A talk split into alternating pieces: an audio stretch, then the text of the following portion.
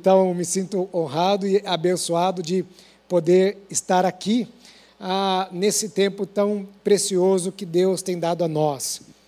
E eu queria que você abrisse a palavra do Senhor no livro de Lucas, capítulo 1.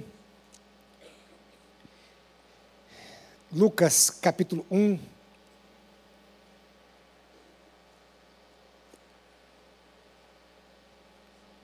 A partir do versículo 26. Lucas 1, 26 diz assim: Lucas 1, 26. No sexto mês foi o anjo Gabriel enviado da parte de Deus para uma cidade da Galiléia chamada Nazaré, a uma virgem desposada com certo homem da casa de Davi, cujo nome era José a virgem chamava-se Maria. E entrando o anjo aonde ela estava, disse: Alegra-te, muito favorecida, o Senhor é contigo. Ela, porém, ao ouvir esta palavra, perturbou-se muito e pôs-se a pensar no que significava esta saudação. Mas o anjo disse: Maria, não temas porque achaste, achaste graça diante de Deus. Eis que conceberás e darás à luz a um filho, a quem chamarás pelo nome Jesus. Este será grande e será chamado Filho do Altíssimo. Deus, é, Deus, o Senhor, lhe dará o trono de Davi, seu pai. Ele reinará para sempre a casa de, a casa de Jacó e o seu reino não terá fim. Então disse Maria ao anjo: Como será isto? Pois não tenho relação com homem algum. Respondeu-lhe o anjo: Descerá sobre ti o Espírito Santo, o poder do Altíssimo te envolverá, a, som, a sua sombra, por isso também, e em ti. É, ah, o ente santo que há de nascer será chamado Filho de Deus. E Isabel, tua parenta, igualmente concebeu um filho na sua velhice, sendo este já o sexto mês para a, aquela que diziam ser estéril. Porque para Deus não haverá impossíveis em todas as suas promessas. Então disse Maria: Aqui está a serva do Altíssimo, que se cumpra em mim conforme a tua palavra. E o anjo se ausentou dela.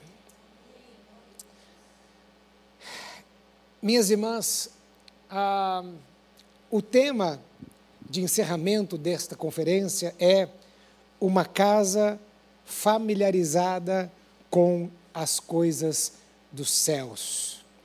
Uma casa familiarizada com as coisas dos céus. E, e é natural, porque vivemos nesta terra, nascemos em carne, vivemos no mundo natural. Ah, é, é entendível que a gente seja mais apegado, que a gente seja mais ligado, que, as, que a gente esteja mais, muitas vezes, atentos às coisas da terra do que às coisas do céu. Nós vivemos nessa terra e por isso, muitas vezes, damos mais importância a esta terra.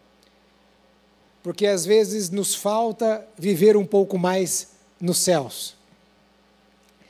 E às vezes a gente vive muito na terra porque a gente não se lança muito a viver um pouco mais nos céus. A gente, vamos dizer assim, não se força um pouquinho mais a viver nos céus. A gente não se força um pouquinho mais a viver o sobrenatural. Então a gente vive muito aqui na terra e acabamos é, vivendo pouco nos céus, porque estamos nesse mundo. Mas a gente precisa entender que nós não somos cidadãos deste mundo. Nós somos cidadãos, cidadãs dos céus.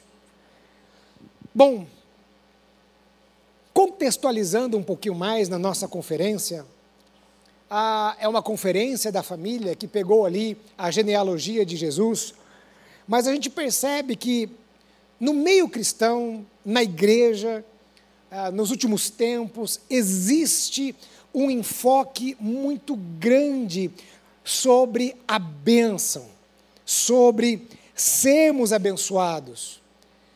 Existe um grande enfoque sobre sermos abençoados por Deus. Nós temos, em geral, uma igreja, quando eu falo igreja, eu não estou falando igreja batista do povo, certo? Mas eu estou falando da igreja de Cristo na face da terra. Em geral, a igreja é uma igreja que está correndo atrás da bênção. Ela está ali atrás da bênção. Ela está correndo atrás é, desta bênção. Ah, então, e ah, as igrejas lotadas de pessoas buscando a sua bênção. E existe uma filosofia muito presente nos nossos dias, uma filosofia que não está errada necessariamente, mas está enraizada e é uma filosofia bem humanista que ah, nos força muito e nos leva muito a sermos pessoas focadas na nossa felicidade.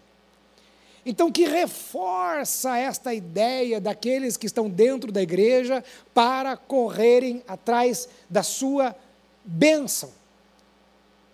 Só que as pessoas se esquecem que elas, na realidade, elas estão correndo atrás de uma coisa que elas já têm. Porque a Bíblia diz que, em Efésios, nós fomos abençoados com toda a sorte de bênção nas regiões celestes em Cristo Jesus. Mas, pastor, eu estou enfrentando um problema. Isso não significa que você não seja abençoado ou abençoada. Pastor, eu estou enfrentando uma enfermidade. Isso não significa que você não seja abençoado ou abençoada. Ah, o que eu quero dizer é que ah, talvez você possa parar e pensar assim, tá, pastor, eu já fui abençoado e tal, mas isso não significa que eu não vou pedir a Deus para que Deus me abençoe numa área específica da minha vida que eu estou precisando. Eu estou com um problema financeiro, estou com um problema na minha família, estou com um problema de saúde, estou com um problema ah, de ordem assim, de caráter muito interno, do meu emocional, estou com um problema numa determinada área X, Y ou Z. Eu não estou dizendo que nós não devamos, como cristãos, pedir a Deus, porque Jesus disse que nós, como filhos, devemos pedir a Deus. Aí você vira para mim e fala assim: Poxa, então agora você me confundiu. Porque primeiro você fala que nós já fomos abençoados. E que a igreja ela tem uma característica de correr atrás da sua bênção. E que você, pelo que você falou ali, e pelo jeito que você falou, isso não é uma boa coisa. E agora você fala que nós temos o direito e devemos pedir a Deus para que nos abençoe em áreas específicas da nossa vida. Onde está o problema? O problema está numa questão simples. É a nossa visão sobre a bênção. É a nossa perspectiva sobre a bênção.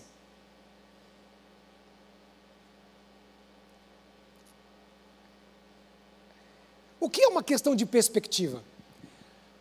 Eu estou numa perspectiva diferente de vocês desta, desta arte aqui. A minha visão sobre esta arte, certo? Em função da minha posição que eu estou dela, a minha perspectiva sobre ela é diferente da sua perspectiva que está de frente. Eu, por exemplo, estou daqui, eu estou vendo um objeto fino. Você, de onde você está, você está vendo um objeto largo. Eu estou vendo um objeto fino e comprido. Você está vendo um objeto largo e fino. e estreito. Veja como a perspectiva é diferente.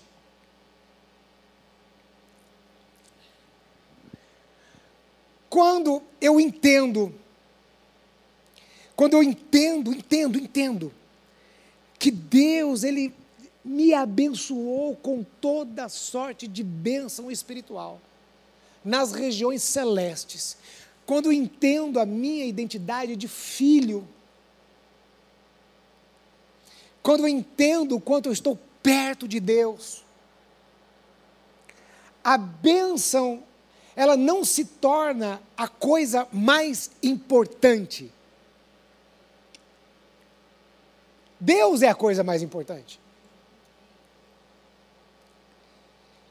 Então é uma perspectiva diferente, porque as pessoas, elas estão muitas vezes correndo atrás da igreja, de Deus, por causa da bênção. Quando a bênção ela é uma consequência nas nossas vidas, diante do nosso relacionamento com Deus. Ou seja, o principal foco, a coisa mais importante nas nossas vidas, o motivo de estarmos aqui agora reunidos, de, de, nos, de nos congregarmos aqui, a, o motivo de tudo aquilo que somos, o motivo de tudo aquilo que nós fazemos, não é a bênção, mas é o Deus da bênção.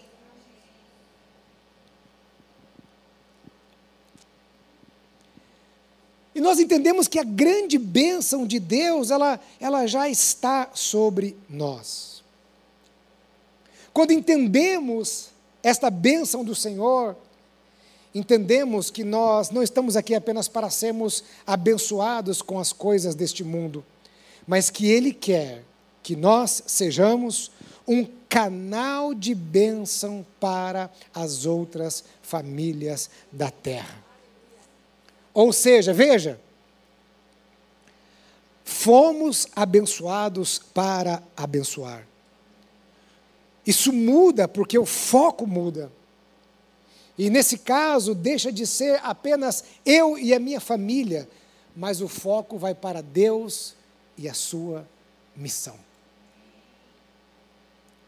Então, olha só, a, a linha ela é tão tênue que é, ela pode ser tão complicada às vezes, que às vezes a gente está ali orando pelo. Você está orando pelo seu marido, você está orando pelo seu filho, você está orando por uma bênção na sua casa, e você inclusive tem aquela justificativa bíblica, porque Deus criou a família. Certo? Então você tem até aquela, aquele argumento bíblico, mas mesmo assim com foco errado. Porque a preocupação é você, o seu bem-estar, porque a nossa família é um bem-estar para nós. Ela é o nosso porto seguro.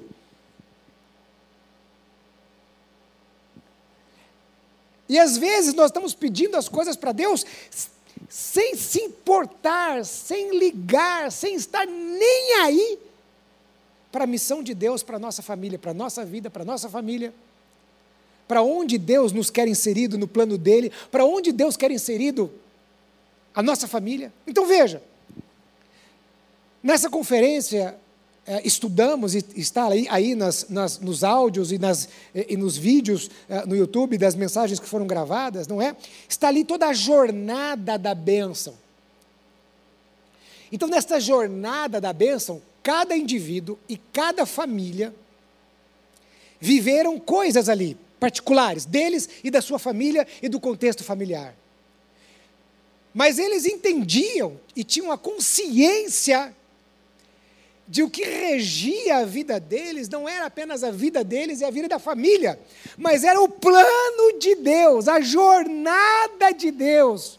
Esta jornada, né, que no nosso aqui, né, nesse nosso contexto, pegamos de Abraão até Jesus, mas que nós podemos dizer que começa em Adão e Eva e vai ir até o final dos tempos, nós podemos dizer isso também.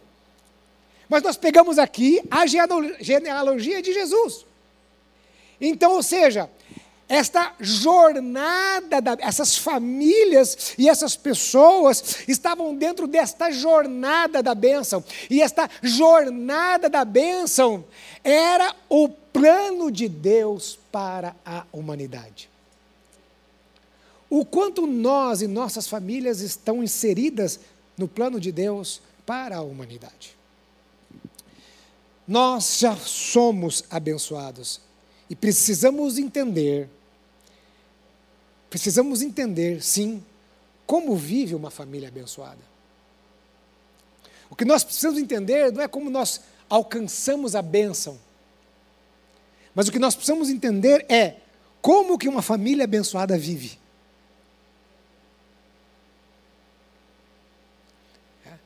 Você pode ir em alguns lugares e eles vão contar para você o segredo para você alcançar a sua bênção. Sete passos para você alcançar a sua bênção. E infelizmente eles estão cegos sem entender que aquilo ali não é o propósito de Deus para as suas vidas. Eles precisam entender que já foram abençoados por Deus e que Deus quer nos ensinar a como viver uma família abençoada. Que inclusive significa muitas vezes chorar aos pés do Senhor e pedir o milagre de Deus. Está muito confuso ou está conseguindo entender? Está pelo menos um pouco mais claro do que a primeira mensagem que eu preguei há, há 24 anos atrás? Bom, então nós acompanhamos essa história da jornada da bênção sobre Deus, a genealogia de Jesus, de Abraão até Jesus. Que história linda! Uh, Deus trabalhando e abençoando famílias até desembocarmos em Jesus. E essa genealogia chegou até nós. Esta genealogia nos alcançou no dia em que dissemos sim a Jesus. Então, uma casa familiarizada com as coisas dos céus. Como é uma casa familiarizada com as coisas dos céus? Depois dessa introdução, né? para a gente se contextualizar na conferência. Né? Como é uma casa familiarizada com as coisas dos céus? E por que eu li o texto de, é, a, a, do nascimento de Jesus e de a, é, o anjo predizendo a Maria a respeito de Jesus? Eu li esse texto, em primeiro lugar, porque é aqui que desemboca a nossa jornada, certo? Em primeiro lugar.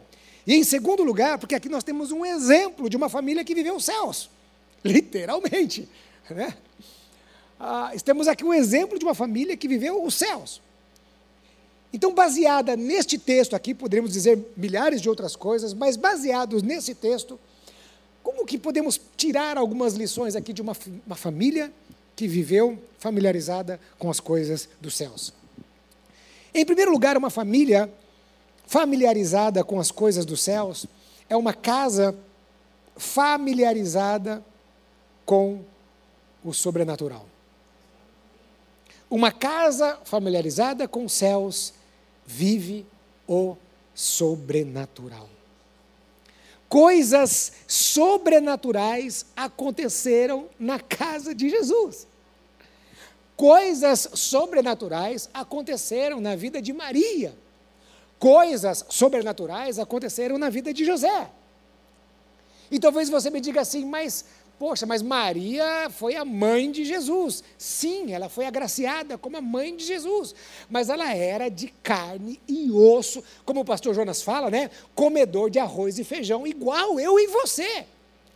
Com os mesmos dilemas, com as mesmas angústias.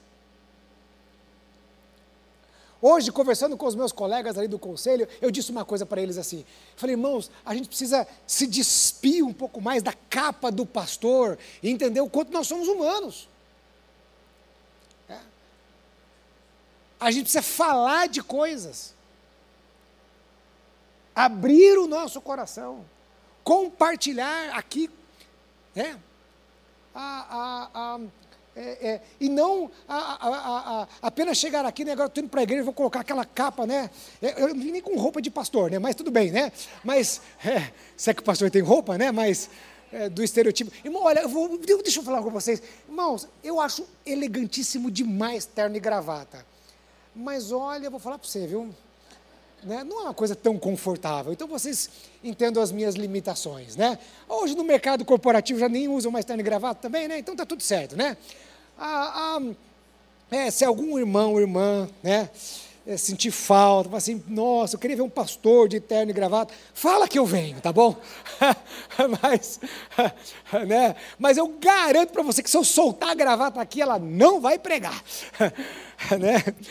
Ah, ah, então, é, ah, eles eram, eles tinham os mesmos dilemas, as mesmas angústias que eu e você mas eles viveram o sobrenatural de Deus. Olha só algumas coisas, eu separei algumas coisinhas. Não está nesse texto aqui, mas no que aconteceu aqui. A Bíblia diz que um anjo apareceu a pastores. Certo? Que foram pessoas que confirmaram aquilo que Deus estava fazendo ali naquela casa. A palavra do Senhor diz, né? Então esse esse anjo aparecendo aos pastores era uma revelação de Deus para aquela família. Deus revelando algo ali. Deus mostrando. Né? Era algo, Deus trazendo à tona algo que iria acontecer. Nós precisamos viver debaixo da revelação de Deus. E quando eu falo revelação de Deus, não é aquele crente Kodak que sai revelando, né, assim, né, as profecias e tal. Não é só isso. É o crente Kodak, né? Lembra, né? Kodak. Lembra que a gente revelava as fotos, né? Eu sei, eu não sou bom de piada, né? Mas foi só uma, uma alusão. O quanto nós vivemos debaixo da revelação de Deus. Que Deus tem revelado à nossa casa? Aqui Deus estava revelando algo que iria acontecer, que estava relacionado à promessa de Deus. Quais são as promessas de Deus para a sua vida? Quais são as promessas de Deus para a sua casa? As promessas que estão nas Escrituras Sagradas e as promessas particulares que Deus falou a você e você sabe que você ouviu a voz de Deus, é Deus que falou para você.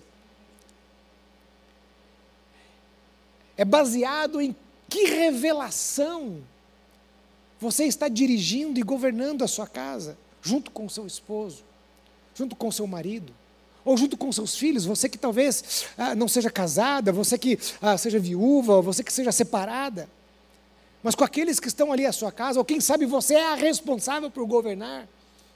Que tipo de governo, que tipo de revelação ah, está sobre você? E a revelação, irmãos, é, é algo sobrenatural. Não é algo humano, mas é sobrenatural.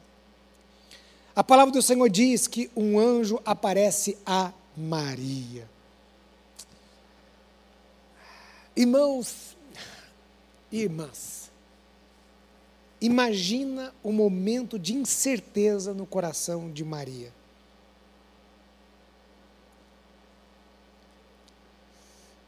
Como assim grávida? Eu me não me deitei com homem algum. Ela devia ter perguntas de ordem física, de ordem biológica, vamos dizer assim. Ela devia ter perguntas eh, de ordem espiritual.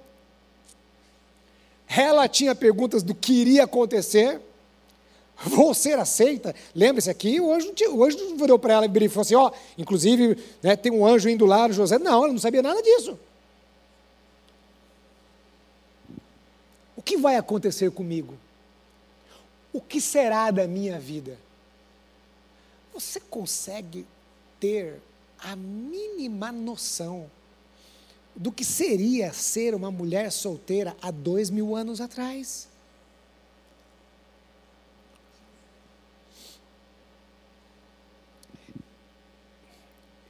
Veja, se você não tem ideia, mas eu quero dizer a você, seria das coisas mais horrendas na vida de uma mulher, uma mulher ser uma mãe solteira há dois mil anos atrás. E era o risco que Maria estava correndo.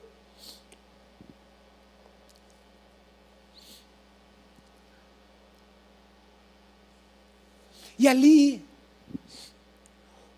por causa de algo sobrenatural, que aconteceu na vida dela, ela teve paz.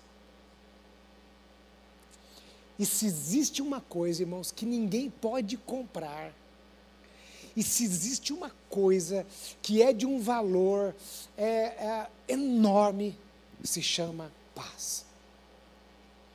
Se você tiver todo o dinheiro do mundo e não tiver paz, você vai viver um inferno num palácio. Então ali, independente da circunstância que estava ao redor de Maria, por causa de uma ação sobrenatural, ela teve paz. Às vezes as circunstâncias vão mudar, quer dizer, às vezes as circunstâncias não vão mudar agora, mas você terá paz. Às vezes aquele problema que você está vivendo não irá mudar agora, mas se você estiver vivendo debaixo desse sobrenatural de Deus, você terá paz. Eu falei algo para os colegas que eu queria fazer, e, e, um dos colegas falou assim: não, você não pode fazer isso e tal, não sei o quê, babá. E ele me explicou os motivos por qual eu não podia fazer aquilo. E eu considero tudo aquilo que os colegas falam para mim. Mas eu disse assim: eu ouvi a voz de Deus, eu tenho paz. Independente das consequências que isso pode me acarretar, eu tenho paz. Independente do preço que eu tenha que pagar, eu tenho paz. E essa paz é viver ah, na terra experimentando os céus. Ou é experimentar os céus na terra, sei lá, né? Talvez seja melhor, experimentar o céu na terra. É, é a paz que excede todo entendimento, porque é algo sobrenatural. Então o anjo aparece a Maria e trouxe paz ao coração dela. E a mesma coisa aconteceu com José. Você consegue imaginar as dúvidas enormes, ah, enormes no coração de José? Você pode imaginar as setas de incredulidade que o diabo deve ter mandado no coração dele. Que Espírito Santo, nada. Isso é uma desculpa, deve estar te enrolando. Alguma vez você já teve dúvida? Alguma vez a dúvida tomou conta do seu coração? Às vezes a dúvida ela pode nos consumir, né? A dúvida pode consumir o nosso coração. O que fazer? A dúvida, ela pode trazer ansiedade. Eu estive com um médico essa semana, ele falou assim: "Ah, não é psicólogo, tá?" E aí ele virou e falou o seguinte: "Olha, é, é, ansiedade é excesso de futuro e depressão é excesso de passado. Falei, olha, até faz sentido, né? Nem sempre depressão é excesso de passado, porque depressão também, muitas vezes, ela é química, né? Ela é algo químico, né? Mas muitas vezes é excesso de passado. É você ruminar demais o passado ali, ficar ali, né? Então ele falou assim, ele falou essa, ele soltou essa frase, né? Depressão é excesso de passado e ansiedade é excesso de futuro. Ou seja, você fica sempre naquela dúvida: o que vai acontecer? Como que será? E como não sei o quê? E você entra o quê? Numa ansiedade. Será que você já ficou ansioso alguma vez na sua vida?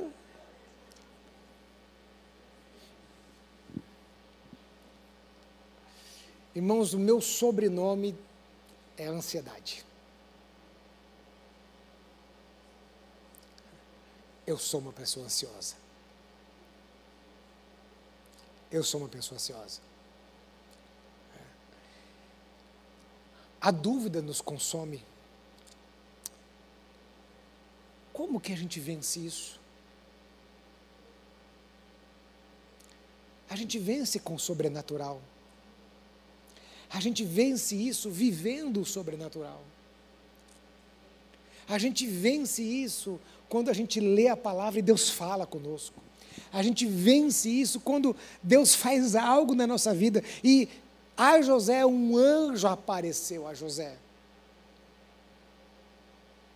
Porque se esse anjo não tivesse aparecido a José,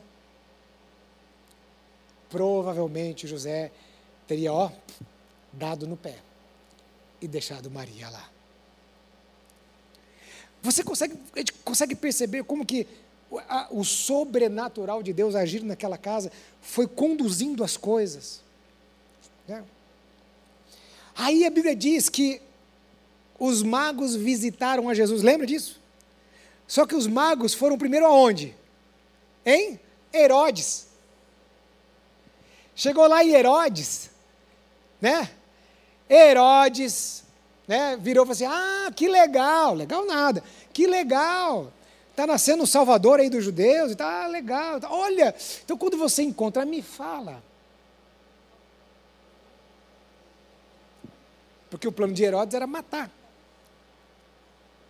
Os três magos foram, foram até onde Jesus estava, e após a visita, Deus vira para eles e fala assim: não volte a Herodes. E Deus livra aquela família.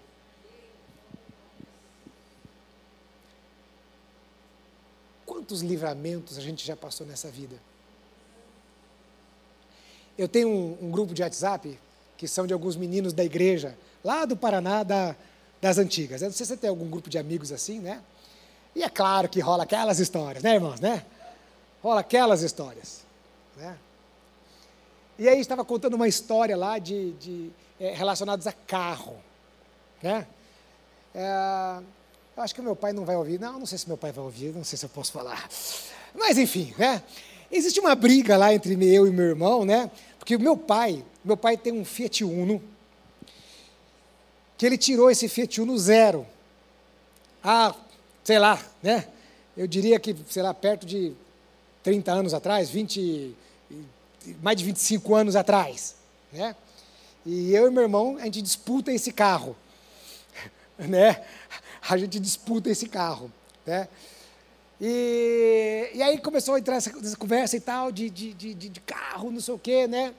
E aí eu me lembrei, eles me lembraram de um Fusca que meu pai teve, né? Que era um Fusca que meu pai tinha me emprestado, que meu pai me emprestava para eu trabalhar, porque eu ah, ah, comecei, a, eu trabalhei de várias coisas, eu, eu levei criança na escola, eu vendi coxinha na rua, eu trabalhei em máquina de xerox, meu primeiro emprego registrado foi aos 17 anos de idade, que eu me tornei office boy. Foi meu primeiro emprego registrado. É, foi naquela época da, da história da mobilete que eu contei aqui no domingo. Né? Ah, ah, e, ah, e aí, eu tinha um sonho de ser um executivo, e principalmente na área comercial e tal. Né? E ah, eu comecei a vender ah, ah, para mercado, e depois eu comecei a vender confecção de fábricas de, de roupa para é, lojistas. Eu tinha 18 anos de idade. Né? E meu pai me deu um Fusca para eu poder me locomover, que andava com uma mala assim enorme para apresentar para os uh, lojistas. Né? E um, um primo meu, um, um, uma, um, um jovem casado com uma prima minha, teve um sonho comigo. Comigo morto. Morto. E eu iria, no dia seguinte, eu iria para uma cidade próxima, de Fusca, né, para Campo Mourão para vendê-la naquela cidade. No dia anterior, na noite anterior, é, eu estava andando ah, em Maringá, já era mais de 10 horas da noite, num cruzamento, que era um cruzamento que eu poderia passar livremente. De repente, uma Kombi surge na minha frente.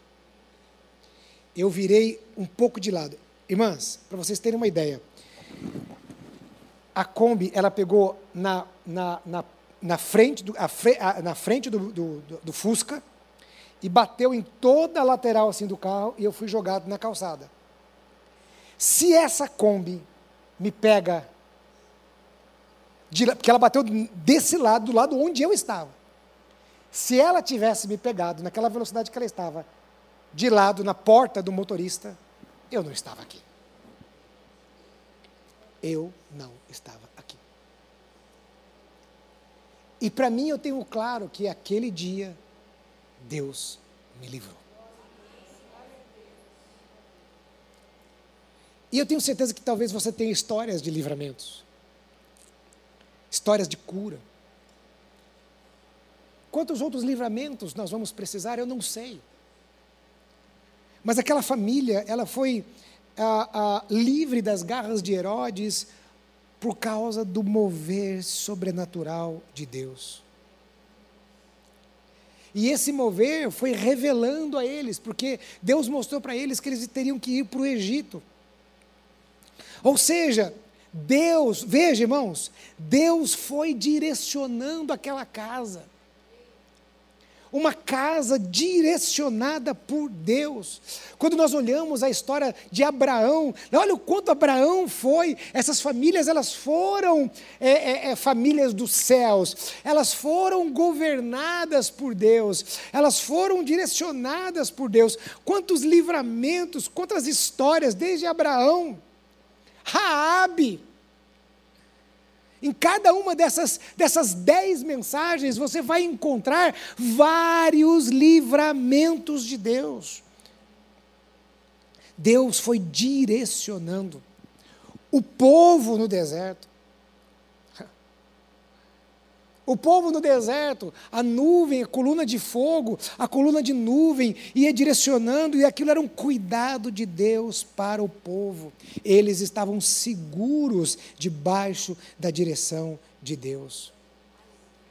As nossas famílias precisam estar debaixo dessa direção.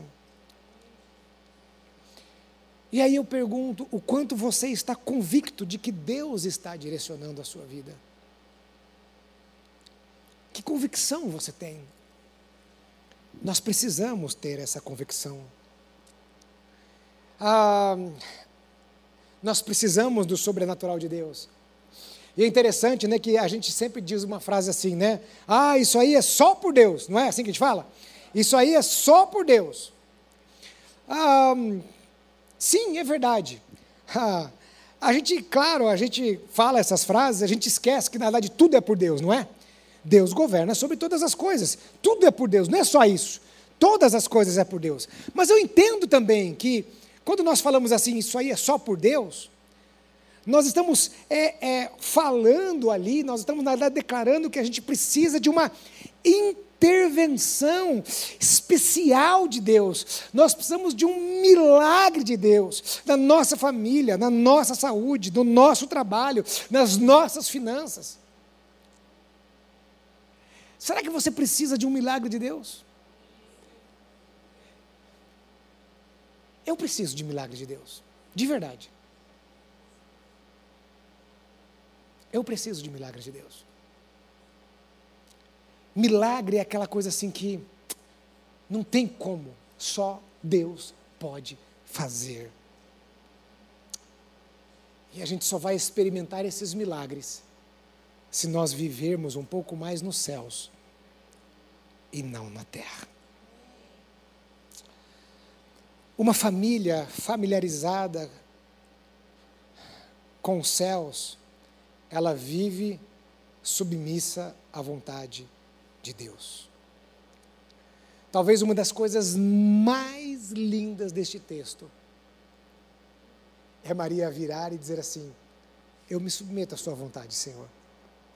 No versículo 38, ela diz assim: Aqui está a serva do Senhor, que se cumpra em mim conforme a tua palavra.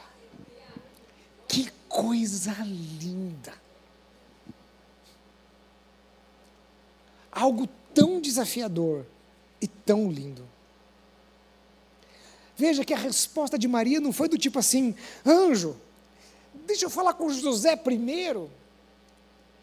Deixa eu, sei lá, amansar ali a fera. Deixa eu fazer isso, aquilo primeiro. Deixa eu fazer aquilo outro. Deixa eu pensar um pouco mais. Ou seja, ali naquele momento ela não buscou recursos humanos. Irmãos, os recursos humanos, eles estão aí, nós devemos usá-los, a sabedoria humana, as coisas humanas que Deus deixou para nós, mas existem alguns momentos que os recursos humanos não vão alcançar o que nós precisamos. Não tem jeito. E ela se submeteu. Ela simplesmente se submeteu, mesmo sabendo das implicações da sua decisão.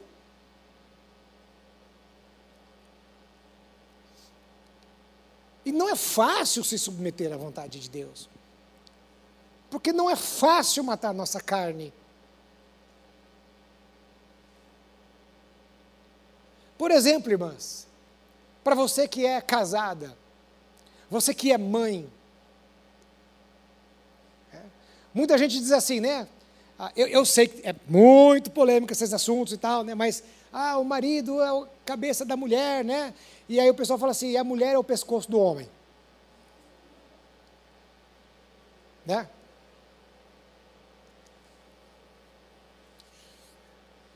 Só que a, gente, a, mulher também tem que tomar cuidado, assim como cabeça, precisa tomar cuidado para ele não querer tomar o lugar de Deus como cabeça. A mulher precisa tomar cuidado para não ser o pescoço de Deus.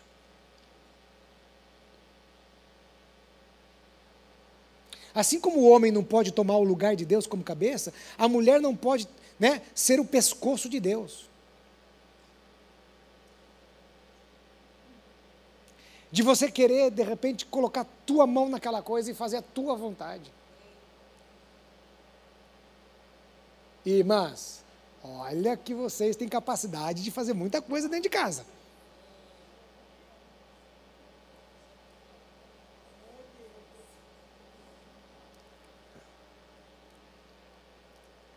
Maria disse: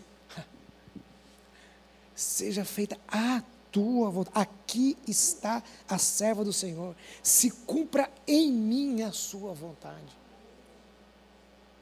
Irmã, quando vier algo ao seu coração, e isso vale para os homens também, mas, mas estamos falando um culto de mulheres, quando vier algo ao seu coração, pergunte a Deus: Deus, o que o Senhor quer sobre isso?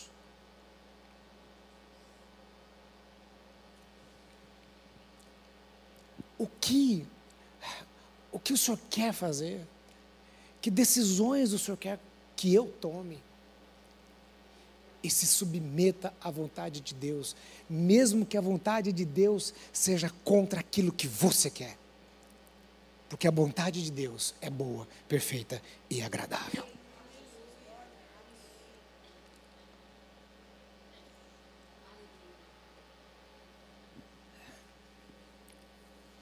E por fim.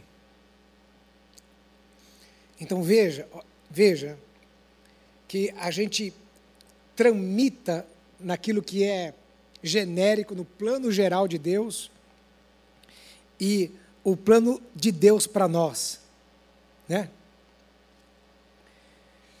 Então a gente tem falado a respeito desse plano geral de Deus, e nós, dentro desse plano geral de Deus, e nós falamos da, de peculiaridades nossa. E agora, como essa, essa conferência, ela, ela se encerra como ela começou. Ela fala, né? A, a, ela, ela encerra é, é, submetendo ao plano de Deus, à promessa de Deus para Abraão. Né? Então, uma família familiarizada com os céus, ela vive a missão de Deus. Como eu disse na introdução da mensagem, nós já fomos abençoados. E se entendemos que já fomos abençoados, entendemos que estamos aqui para abençoar. A nossa família não é para nós mesmos, mas ela é para Deus. Quando temos isso em mente, que fomos abençoados, que a nossa família é para Deus, a nossa preocupação não é apenas algumas coisas que nós temos hoje, mas a nossa preocupação é com a missão de Deus. Por exemplo, nós somos muito preocupados com os nossos filhos, nós somos preocupados com a escola dos nossos filhos, assim, precisa ser dentro da capacidade de cada um, dentro do poder aquisitivo de cada um. É, e mesmo que o filho estude numa escola pública, você vai tentar procurar a melhor escola pública ali daquela região, e você está altamente preocupado com a qualidade do ensino. Você está preocupado se ele, seu filho vai aprender inglês, você preocupado com os esportes, se ele vai ser uma pessoa né, ali, de repente, no, no esporte. Nós somos focados no sucesso dos nossos filhos. Mas o que é o sucesso?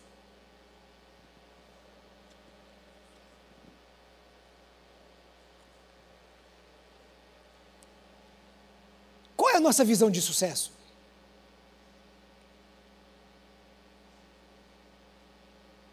Eu tenho uma boa carreira. Eu tenho sucesso. Eu tenho dinheiro. Eu tenho sucesso. Óbvio, ter uma boa carreira é excelente. Faça o melhor. Ter dinheiro, ótimo. Glória a Deus.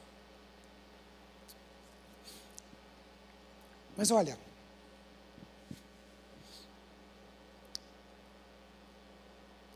eu não sei se eu vou falar aqui, eu posso falar. Mas eu vou falar. A minha esposa, Cris, ela já trabalhou com algumas pessoas, como são alguns, e são alguns mesmo, então, né? Ela já trabalhou com alguns bilionários. Eu não estou falando de milionário, eu estou falando de bilionário, B maiúsculo. Tá? B maiúsculo. Bilionário. Bilionário. Bilionário.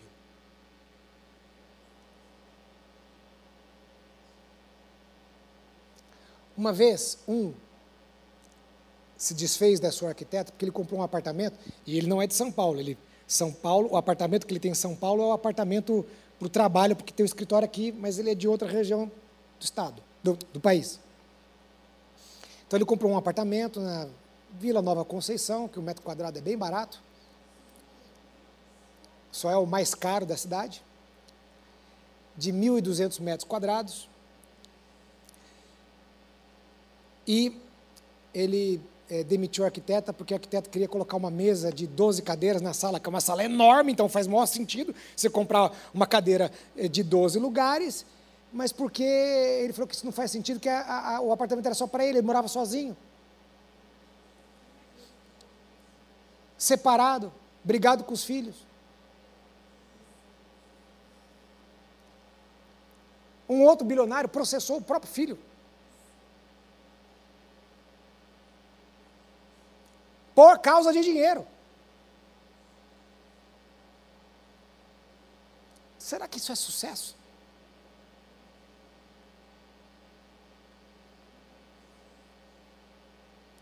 Qual o legado que a gente deixa para os nossos filhos? E olha, família estruturada, irmãos, precisa de Deus, hein? Deus precisa estar ali. Então eu não estou dizendo que nós não vamos preocupar com essas coisas na nossa casa. Mas o quanto nós nos preocupamos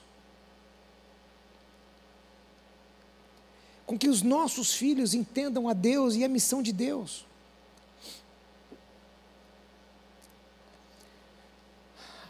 A Europa, ela é, ele é um continente arrasado.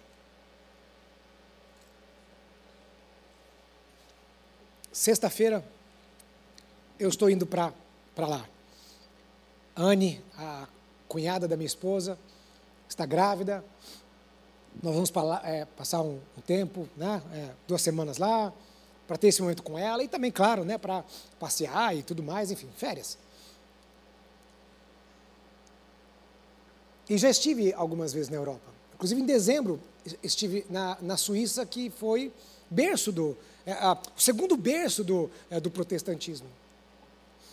Igrejas sem expressão.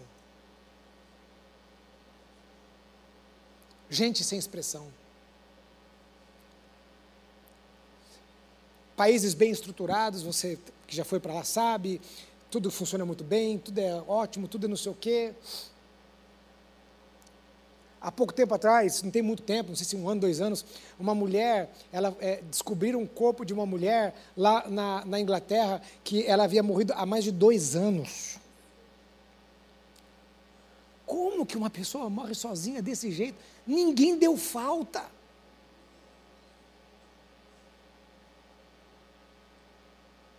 Terra de John Wesley.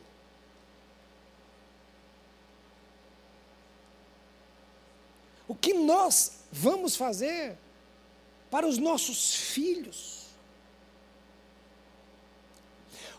O, diabo trabalha 24 horas por dia para matar, roubar e destruir. As famílias estão perdendo seus filhos. O filho tem videogame de última geração, o filho tem ah, escola bilíngue, o filho tem não sei o quê, mas você está perdendo o seu filho. Vão ter talvez altos postos na vida, mas a alma e o espírito estarão mortos. Marcos 8,36 diz: O que adianta o homem ganhar o mundo inteiro e perder a sua alma? É sério isso para mim, como pai. E talvez você não seja mãe ou pai, mas você tem sobrinho, você tem é, primos, você tem alguém.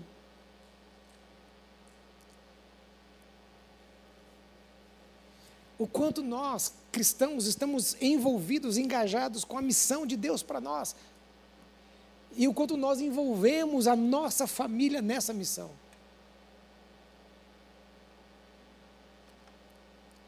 E o quanto nós dizemos assim, Deus, faça na vida dos meus filhos a sua vontade. O Gabriel me vê no púlpito e ele, às vezes ele brinca de pastor. Eu sei o que é ser pastor. Eu seguro muito a onda com ele. Eu falo, não, para com isso. Verdade, irmãos. E eu, irmãos, estímulo da minha parte, zero. As pessoas brincam com ele e, e estimulam, né? Porque ele é muito falante, expressivo, né? É um menino sensível, espiritual, né? Aí esses dias eu parei e falei assim, opa, Werner, para. É. É, pelo amor de Deus, eu não estou dizendo que o meu filho vai ser pastor. Mas eu também comecei a pegar pesado demais do ponto de vista assim, sabe?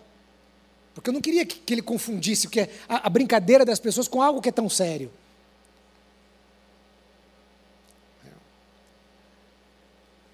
Nós temos sonhos para os nossos filhos, mas quais são os sonhos de Deus para nossa, os nossos filhos?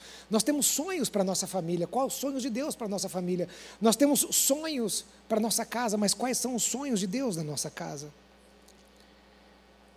Na nossa jornada, vemos o plano de Deus, a bênção de Deus sobre a família, sobre as, a genealogia, as famílias da genealogia de Jesus. E Deus tem um plano para as nossas famílias. O que cabe a nós é estarmos atentos no que Deus quer fazer e nos submetermos a Ele. Que o Senhor nos dê a graça de vivermos o sobrenatural de Deus e de vivermos debaixo dos sonhos e dos planos de Deus para nós. E eu quero encerrar, vou encerrar mesmo. Que, olha, eu vou dizer uma coisa para vocês, irmãs. Eu tive reunião de manhã, até aqui, vou ter reunião daqui a pouco. Nem vou ficar aqui até, né, para ter aquele momento de mais comunhão, né? Ah, foram dias muito corridos, né? Eu, eu praticamente não tive muito tempo para preparar essa mensagem, mas eu poderia falar aqui por mais uma hora. Mas eu prometo que eu vou encerrar agora. Eu vou encerrar. Todas essas famílias encontraram muitas dificuldades. De tudo rolou ali. Não existe família margarina. Não existe. E nem aquela família Instagram lá maravilhosa. Se você olhar meu Instagram, só foto bonita, né? Claro, né? Nem coloca foto feia no Instagram, né? Só foto de viagem, a mulher sorrindo, os filhos bem. Ninguém, eu não posto a hora que eu estou, ah, que inferno! Menino, sai para lá, desce daí, não sei o que, lá. Não que eu falo inferno em casa, tá? Por favor, né? Às vezes dá vontade, né? Mas. Né? Ninguém posta a hora que. Né? Eu não, nunca, nunca postei a hora que eu me excedi com meu filho, eu tive que chamar o meu filho e falar: filho, me perdoe, eu errei. Não existe família margarina. Se você vê essas famílias, olha, e assim, né, e ainda num contexto do Antigo Testamento, coisas muito pesadas aconteceram: adultério, homicídio, incesto, prostituição.